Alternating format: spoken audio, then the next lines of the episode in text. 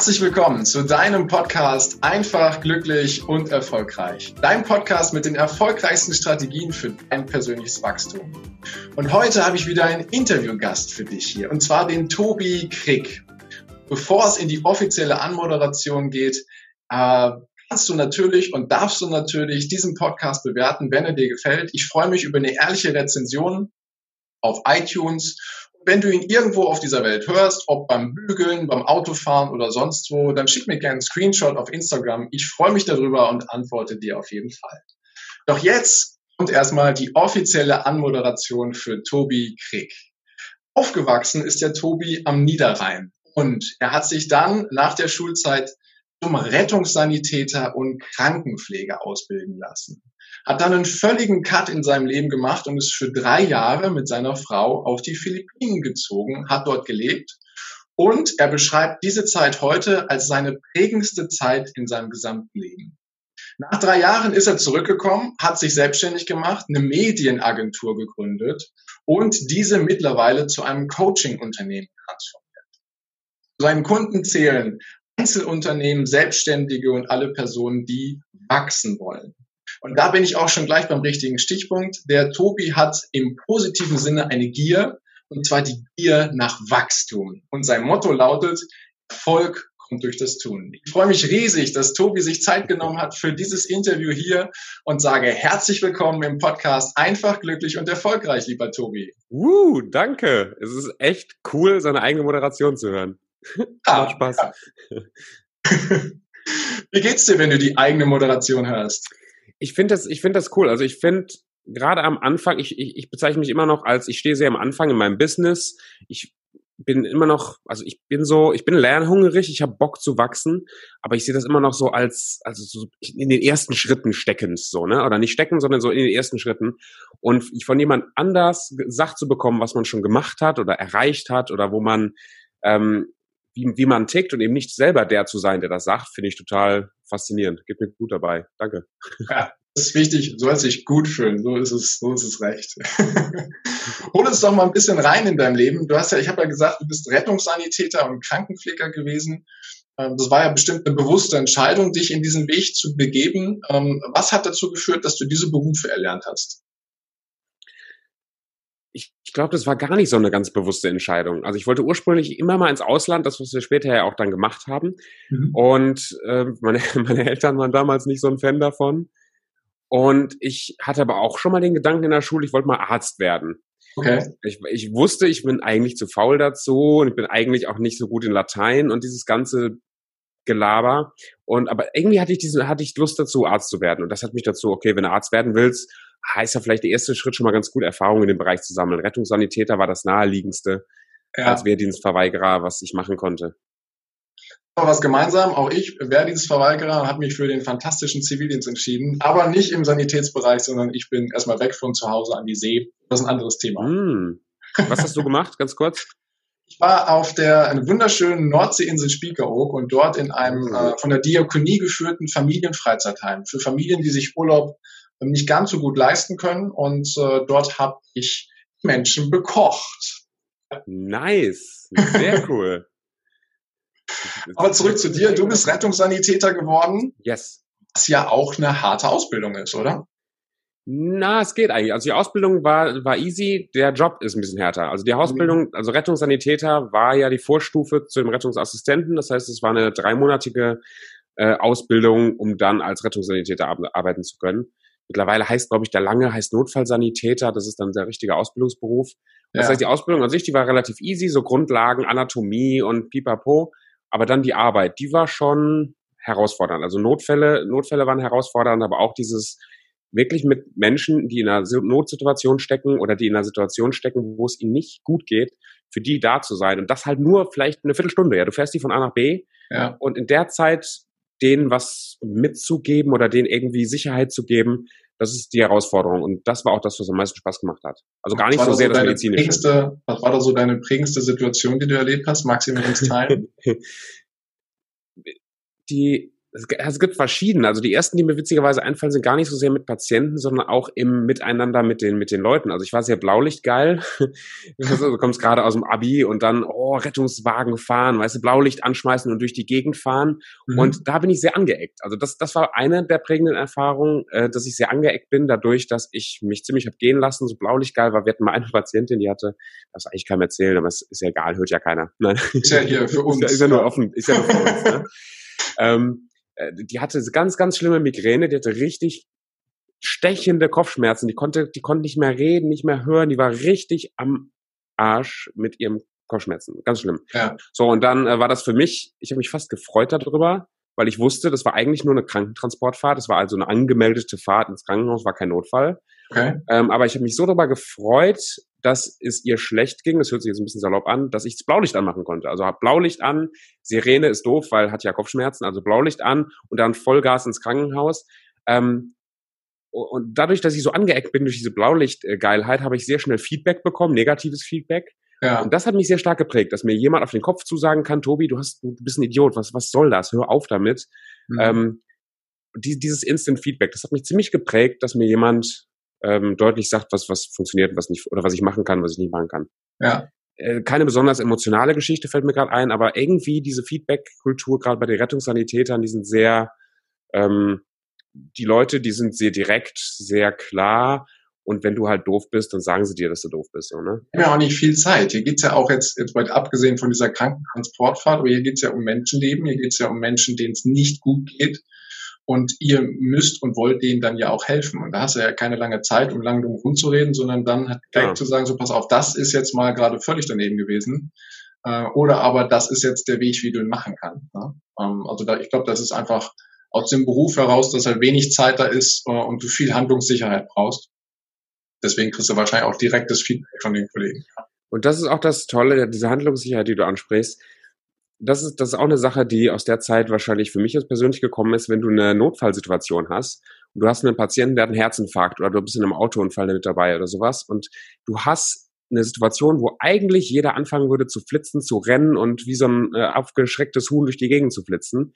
Wenn du es schaffst, in dieser Situation ruhig, locker zu bleiben, mit einem klaren Kopf und, und das Ruder in die Hand zu nehmen, das ist eine sehr, sehr wichtige, auch später fürs Business, auch für die Persönlichkeitsentwicklung im Umgang mit anderen Menschen, eine sehr, sehr wichtige mhm. Eigenschaft. Also, dass man sich nicht von dem Stress und von der Not ähm, aus der Ruhe bringen lässt, sondern dass man trotzdem in der Handlung bleibt ne? und klar weiß, was genau. zu tun ist, ne? weil nur zugucken genau. bringt ja auch nichts, äh, gerade jetzt in dem Beruf, sondern trotzdem ja auch in der Handlung bleibt und sagt, so jetzt gehe ich in die Führung und, und helfe halt diesen Personen, die da sind. Ja.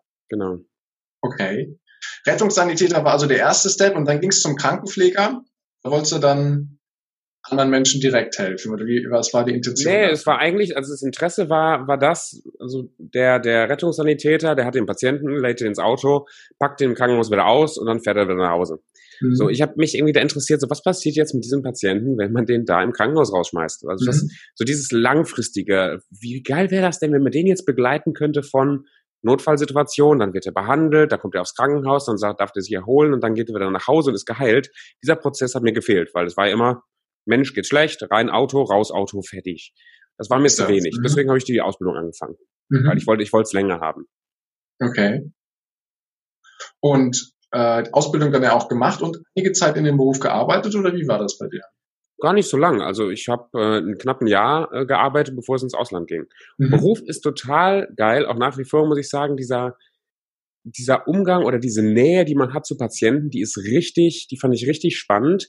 Mhm. Die Arbeitsbedingungen drumherum sind jetzt nicht so der, der Burner ist nicht so toll, aber diese Nähe zum Patienten und das, wenn ich zurückdenke, jetzt als Coach oder als, als Berater, wo ich viel mit Menschen auch arbeite, ähm, eigentlich war das, was mich jetzt fasziniert an meinem jetzigen Job, auch das, was mich damals an dem Job fasziniert hat. Das Medizinische war, war super spannend. Aber eigentlich, du, du gehst in ein Patientenzimmer rein, da liegen drei 90-jährige äh, Ömmikes, die hat, denen geht's nicht so gut, aber der, der Tag ist kacke, sind im Krankenhaus und du gehst, kommst du da rein und hast die Chance in einer Viertelstunde, dass die sich nachher besser fühlen, dass die nachher ein bisschen mehr Sicherheit haben, dass die nachher, ja, dass, dass die einfach nachher das Gefühl hatten, die wurden gesehen, wurden wahrgenommen und ihnen wurde weitergeholfen. Ja. Das ist im Grunde eigentlich genau das, was ich jetzt auch mache als Coach.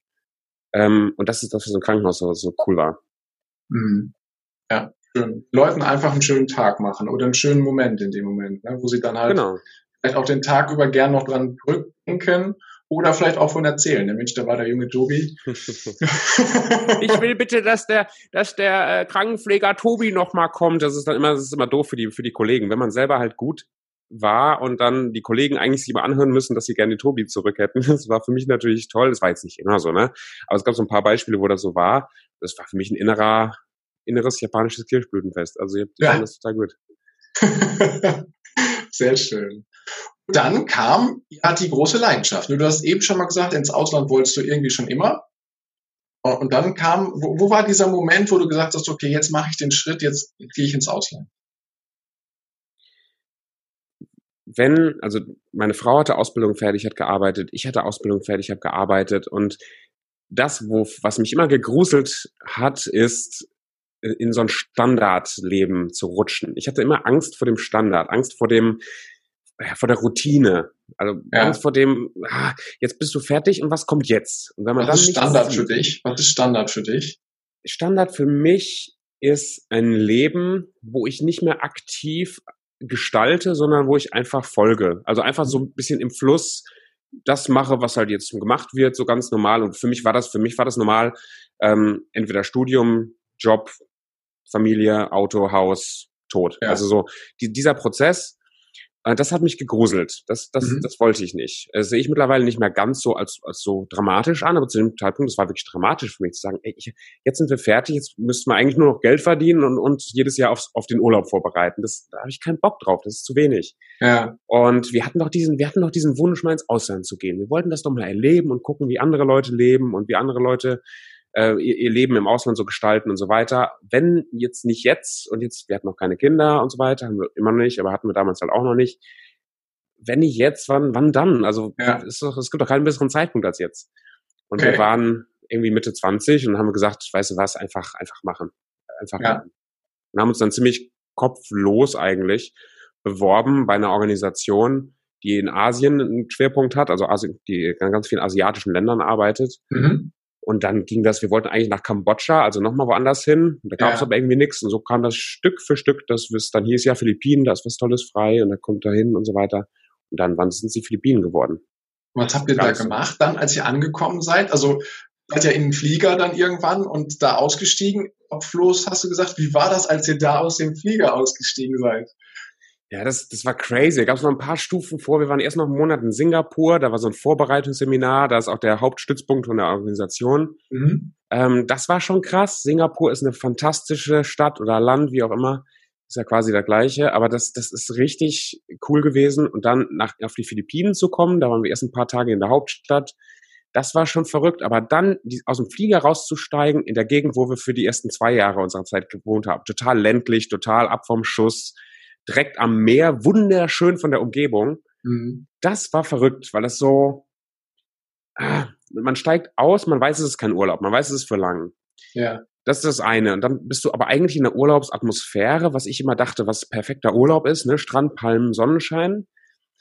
Aber dann, die, die Leute sind anders, die reden anders, es riecht anders, die, also alles ist anders. Und das war ein ganz, ganz stranges Gefühl. Also ein ganz verrücktes Gefühl zu wissen, dass man sich hier auf was einlässt, was man nicht, einfach nicht einschätzen kann. Also du kannst ja noch nicht mal durch, ich sag mal, durch die Landschaft streichen und dich hundertprozentig sicher fühlen, weil du weißt nicht, du kennst nicht die Tiere, du kennst nicht die Gepflogenheiten, du kennst nicht, diese Unsicherheit, die war extrem spannend. Mhm. Die war sehr, sehr spannend. Euch war von vornherein klar, dass ihr für länger geht. Ne? Also zwei Jahre hattest du gerade so im Raum geworfen das war unser erster Plan, zwei Jahre, da sind drei raus geworden, genau. Wir mhm. wussten von vornherein, als wir geflogen sind zumindest, wussten wir, es ist nicht nur ein Monat oder so, ja. Ja, okay, okay. Und was habt ihr dann da gemacht vor Ort? Was war, äh, was waren eure Aufgaben?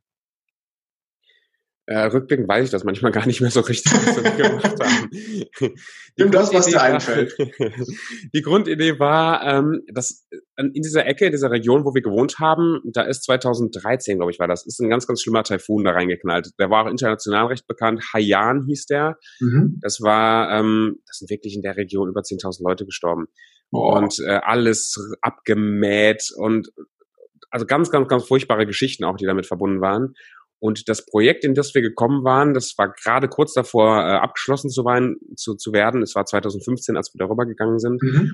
Und das, das, Hauptziel war es, drei Dörfer wieder aufzubauen. Also so ein Housing-Projekt, wo es dann ja. wieder auch eine Wasserversorgung, Stromversorgung, aber wirklich auch die Häuser äh, aufzubauen ähm, mit so ein paar Nebenprojekten wie äh, wie helfe ich den Leuten wieder, einen Fischereibetrieb aufzubauen. Also das mhm. heißt, man, man hilft den Boote wieder zu bauen und ihnen dann so ein kleines Business zu bauen und so weiter. Das war das Projekt. Und da dachten wir, wir würden da viel mithelfen, aber das meiste war schon fertig, als wir ankamen. Okay. Ähm, das heißt, wir, wir haben gar nicht großartig gebaut, sondern nee. anderes gemacht. Was vielleicht auch ganz gut ist, weil ich baue so gut wie, ähm, es fällt mir keine gute Analogie ein, aber nicht gut, so gar nicht gut. du bist echt talentiert, was halt das Handwerk angeht. Ja? Ich bin sehr, sehr äh, talentiert in vielen anderen Bereichen als im Handwerk, ja genau. Und ähm, wir haben das erste halbe Jahr komplett Sprache und Kultur gelernt, da haben wir fast nichts, ich sag mal, gearbeitet in dem Sinne, sondern wir haben wirklich, wir haben viel Zeit verbracht mit den lokalen Leuten, die sprechen null Englisch, null Deutsch, null nichts, ne? Eine ja. lokale Sprache. Und das erste halbe Jahr war komplett Sprache lernen, Kultur lernen, versuchen die Leute zu verstehen. Und dann haben wir angefangen zu unterrichten. Also es war eine christliche Organisation, das heißt, wir haben tatsächlich viel so so, so Ethik, äh, Bibelsachen unterrichtet. Das war war spannend, war auch jetzt im Nachhinein sehr spannend, weil ich habe mich da auch entwickelt, nochmal in einer anderen Richtung. Ich würde nicht mehr alles unterschreiben, was ich da erzählt habe. Okay. Aber das war, das fand ich spannend. Aber das, das andere Spannende war halt diese, dieser, dieser Hygiene, äh, Hygieneteil, Gesundheit, also alles, was noch dazu, dazu kam, so diese, diese zweite Baustein, den Leuten zu helfen, schon mit einfachen Methoden ihr, ihr Leben oder ihre Situation ein Stück weit verbessern zu können. Da haben wir viel unterrichtet, viel, viel erzählt, viel Zeit mit ja. den Leuten verbracht. Sind so die einfachen Methoden? Fällt dir da noch eine ein? Das ist, die Leute, also die sind battlearm in der Ecke, ja, sie sind wirklich mhm. battlearm. Das heißt, die haben, die allerwenigsten haben überhaupt Arbeit und wenn sie Arbeit haben, ist es oft, die sind halt Fischer, ne? Das heißt, die fahren halt raus und entweder fangen sie ein, zwei Fische für die Familie oder du hast halt Hunger den ganzen Tag. Ja. Äh, die Kinder können oft nicht regelmäßig zur Schule gehen, weil die müssen irgendwie zu Hause mitarbeiten oder mithelfen oder es ist das Geld schlichtweg nicht da, die, die Bücher zu kaufen für die, für die Schulklasse. Also es sind ganz, mhm. ganz arme Leute, äh, finanziell teilweise, also emotional teilweise sehr, sehr reiche Leute. Ja, wir haben sehr, sehr viele glückliche Leute getroffen. Ähm, was war die Frage nochmal? Ob du ein Beispiel dafür hast, was so die einfachen so. Sachen sind, die ihr denen vermittelt habt. Ja, zum Beispiel sind die Leute, ähm, die haben ganz, ganz hohe ähm, Raten an Diabetes, Bluthochdruck und sowas. Und weil die sehr, sehr einseitig und sehr ungesund gesund sich ernähren, zum Beispiel. Mhm. Und ähm, also wenn sie, ist ja egal, was sie ernähren, aber sehr, sehr ungesund und sie haben die Möglichkeit, ganz einfach Sachen anzupflanzen, Sachen groß zu ziehen. Das Klima ist fantastisch dafür. Äh, weniger, weniger zu salzen, mehr andere Sachen zu essen. Also es gibt ganz wenige ähm, oder ganz, ganz viele Hilfsmittel, wie die Leute sich gesunder ernähren können. Aber okay. viele haben dieses, dieses, dieses Wissen einfach nicht und auch ein Filipino, zumindest ein armer Filipino, der denkt nicht so weit. Also der denkt nicht, was kann ich in sechs Monaten haben, wenn ich heute was pflanze, sondern die sind so in diesem täglichen Überleben gefangen, dass ich gucken muss, was ich nachher auf den Tisch bekomme. Ja. Und das haben wir versucht, so ein bisschen zu helfen, dieses Vorwegdenken, so dieses, pflanz doch das jetzt an, damit du ab in sechs Monaten regelmäßig vernünftiges Essen für deine Familie auf den Tisch kriegst, zum Beispiel. Ja. ja. Großartig. Ich glaube, das nehmen die Leute dann ja auch sehr, sehr dankbar an, wenn sie dann einmal erleben, was es dann auch tatsächlich bringt. Ne? Weil wenn man jetzt was anpflanzt und in sechs Monaten davon profitiert, muss ich in sechs Monaten vielleicht nicht mehr so unbedingt auf den Fischfang raus. Ne? Ja. Ja, sehr, so, so unterschiedlich, wie es angenommen worden ist, aber rückblickend sieht man einfach eine gewisse Veränderung bei Leuten. Das ist schön. Also mhm. jetzt rückblickend so ein paar Leute zu sehen, die jetzt auch ihr eigenes, der eine hat so ein Kakao-Business angefangen, war total geil. Der hat angefangen, Kakaopflanzen zu, ähm, zu pflanzen. Da sind die aufgegangen. Jetzt hat er die Möglichkeit, Kakao auch schon fertig gegrindet, fertig gemahlen, irgendwie auch zu verkaufen. Und das, das ist schon cool zu sehen, wie Leute anfangen, ihr Leben etwas mehr in den Griff zu bekommen und nicht einfach nur ja, zu gucken, wie, wie ich den nächsten Fisch fange, so, ne? Okay. Und du hast die Sprache gelernt. Kannst du die heute noch? Ah, di rin na maupay. Na, di rin na ako maara mga ano ang ang maupay nga mga bulog, diri. Spannend. Was hast du gesagt? ich habe eigentlich nur gesagt, dass ich nicht mehr gut spreche und ich manchmal die ganzen Worte vergesse, die ich, die ich also die, die geht schnell weg, die Sprache. Ähm, aber weil, weil wir auch noch nicht so lange da waren, aber zum, ich glaube, ich müsste da weiß nicht, gib mir einen Monat und da ist man wieder drin. Also okay. hat, das hat richtig Spaß gemacht, die zu lernen. War auch anstrengend, aber es hat richtig Spaß gemacht. Es war eine ganz andere Sprache. Sprecht ihr zu Hause ab und zu nochmal, du und deine Frau, die Sprache? Nur aus Witz so einzelne Statements. Wir haben gedacht, das wäre mehr, nur so einzelne Statements aus Witz. Ähm, und das ist cool, so eine kleine Geheimsprache zu haben, weil die, die spricht ja kein Schwein. Ne? Das ist eine Insel. Wie heißt die denn, diese lokale Sprache? Hat die einen Namen? Die heißt Warai Warai. Warai Warai? Genau, Warai Warai heißt eigentlich nichts, nichts. Und das ist auch ein Problem, da, oh, das ist voll das geile Selbstwertthema eigentlich, fällt mir gerade ein. Das ist, in den Philippinen ist, ist diese Insel, die heißt Samar und die Waray People, das sind so die Leute, die am geringsten geschätzt werden eigentlich im Land. Also mhm. das hat ja über 7000 Inseln, die Philippinen, und ich glaube 170 Sprachen oder so. Und diese Waray-Leute, das sind quasi die faulsten, das sind die ärmsten, das sind die dreckigsten, das sind die, die dümmsten. Also die Leute mögen einfach keine Warays. Das merken wir auch in der Hauptstadt, weil viele von denen gehen in die Hauptstadt zum Arbeiten. Wenn du sagst, ich spreche Waray oder ich komme von Sama, dann sind immer alle so, also, da geht doch keiner hin, ist so scheiße da. Und allein der Name sagt das ja schon. Warai Warai heißt wirklich nichts, nichts. Also das sind die Nichtsleute, das sind die Warai-Leute, das sind die, die Nichts. Also das sind wirklich die, und so sehen die sich selber auch. Also von okay. ihrem Selbstwert her, das sind wirklich so Untermenschen. Gleichzeitig hast du gesagt, dass sie aber glücklich sind, oder? Ja, ja, gibt natürlich. Manche, manche davon. Manche, genau. Also man sieht schon, man sieht schon Leute, die glücklich sind. Ähm, tief drin es steckt aber in ganz vielen so dieses, dieses Minderwertigkeitsdenken. Mhm. Das ist bei den Philippinen eh ein gewisses Problem, sich mit dem Westen zu vergleichen und sich immer so ein bisschen als Minderwertigkeit zu sehen oder sich als minderwertig zu sehen. Aber gerade auf dieser Insel ist schon, die Leute sehen sich schon als Untermenschen. Du siehst, du siehst lachende Kinder, du siehst spielende Kinder, du siehst Leute, die, also die mit so einer Freundlichkeit und so einer Nächstenliebe an andere rangehen, das, also wenn du Deutschland am Bus fährst, kriegst du ja Depressionen. Also da sitzt ja, sitzt ja keiner, der lächelt. Das ist ja schlimm da ist das, man fährt durchs Dorf und die, die Kinder kommen angerannt und die haben Spaß und die lieben dich und das ist richtig toll. Aber wenn du dich mit den Leuten unterhältst, merkst du innerlich Zwerge, also von ihrem Selbstbild her. Das, das ist schlimm. Das ist, das ist, das ist echt, das ist echt traurig. Mhm. Und wie war das dann, als ihr zurück nach Deutschland gekommen seid, nach, ja, du hast gesagt, Scheiße. drei Jahren? Das ist ja dann ein völliger Kulturwandel wieder gewesen. Ja. Wie war es, zurückzukommen? Boah. als Neuer, als, als Tobi, äh, der, ja, der die Zeit sehr, der gesehen hat, wie das Leben auch sein kann. Ne? Ich hätte nicht gedacht, dass dieser, also man spricht, es gibt ja diesen, diesen Kulturschock, äh, den man wirklich, die, also die, da war für uns auch auf den Philippinen ein ziemlich harter Kulturschock. Dass der Schock in Deutschland größer würde, hätte ich nicht gedacht. Also dieser Re-Entry-Culture-Schock, der war, der war richtig heftig. Also dieses, du siehst in Deutschland, du siehst den Luxus, du siehst den Standard, du siehst diese unglücklichen Gesichter. Und boah, das hat mich richtig angewidert. Mhm. Ähm, und es dauert dann drei Monate, bis es selber wieder genauso in dem, in dem Trott. Mhm. Ähm, und, und das ist auch eine der Sachen, die wir uns mitgenommen haben, ist, wir dürfen deutsch sein, wir dürfen auch deutsche Probleme haben. Und wenn jemand äh, darüber meckert, dass der Rasen nicht vernünftig geschnitten ist, dann darf ich den ruhig auch ernst nehmen. Aber zu wissen, wie andere Leute ticken, was die anderen Leute für Probleme haben, jetzt zum Beispiel auf den Philippinen, das setzt alles in so eine Perspektive. Und jedes Mal, es geht mir nach wie vor so, jedes Mal, wenn ich die Dusche andrehe und ich merke, das ist eine Dusche, da kommt Wasser raus. Da kommt, also ja. Philippinen, wir haben geduscht mit, ne? wir haben uns einen Eimer voll gemacht mit Wasser und dann halt mit einer Kelle haben wir uns geduscht. Das war unser Duschen.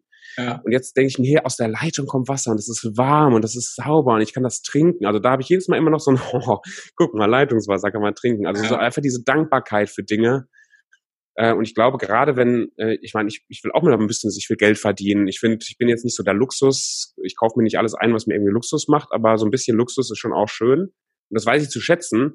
Aber ich glaube, genau dieses Gefühl braucht man in Deutschland. Diese, dieses Verhältnis zu den Dingen, auch die man hat, mit, mit einer absoluten Dankbarkeit da drauf zu gucken und nicht mit so einem, ah, mit so einer Attitude, dass ja, der Deutsche ist oft so unzufrieden. Das, das, das nervt mich. Ist einfach ein hoher Standard, ne? den wir, ja. den wir ein hohen, hoher Lebensstandard, hoher Luxusstandard, den wir da erreicht haben. Ist das auch so das, das ähm, ähm die größte Erkenntnis, die du für dich da so rausgezogen hast, nach diesem Kulturwechsel wieder zurück nach Deutschland zu kommen, zu sagen, boah, wie dankbar können wir eigentlich sein? Oder wie ist es bei Nicht dir? der größte, aber der war schon, der war schon, der war schon groß, ja. okay. Also auch jetzt durch den Supermarkt zu laufen und festzustellen, was es hier alles gibt und was man sich alles leisten kann. sogar wenn man in Deutschland nicht zu den Reichsten gehört, dass man trotzdem auf einem Standard leben kann, wo es einem gut geht, mhm. relativ. Boah, das finde ich, das finde ich großartig. Also Dankbarkeit ist, und aber das ist auch das, was wir interessanterweise immer wieder auch den Philippinen unterrichtet haben. Ich kann mich an eine Situation erinnern, wo wir mit, mit 20 Kindern, wir haben so, so eine Art Kinderunterricht, Kinderstunde, sowas gemacht. Und da ging es um Dankbarkeit. Und ja. da haben wir genau dasselbe, was ich jetzt auch meinen Klienten teilweise erzähle, ne, für ein Dankbarkeitstagebuch. Das haben wir mit denen ganz genauso gemacht. So dieses, wofür seid ihr dankbar? Das sind Leute, die haben vielleicht zwei Tage schon mal nichts gegessen. Und trotzdem sind die irgendwie fröhlich drauf und trotzdem finden die ihre Punkte, wo sie wirklich dankbar für sein können, weil es gibt immer noch Leute, die jetzt viel schlechter als denen. Und es gibt, also ohne sich da vergleichen zu wollen, aber denen schon in den Kopf diesen, diesen Gedanken reinzusetzen, sei dankbar für das, was du hast. Sei dankbar, dass du eine Familie hast, die gesund ist. Sei dankbar für das Essen, was du hast. Oder im Grunde funktioniert es ganz genauso und die müssen das ganz genauso lernen wie wir. Ähm, aber ich bin dankbarer geworden, weil ich in den Philippinen war, glaube ich schon, ja. Und hast gesagt, das war nicht das größte Learning? Was war denn dein größtes Learning? Das war der erste Teil des Interviews. Vielen Dank, dass du dir bis hierhin die Zeit genommen hast. Und gleich geht es weiter. Ich wünsche dir viel Spaß mit dem zweiten Teil.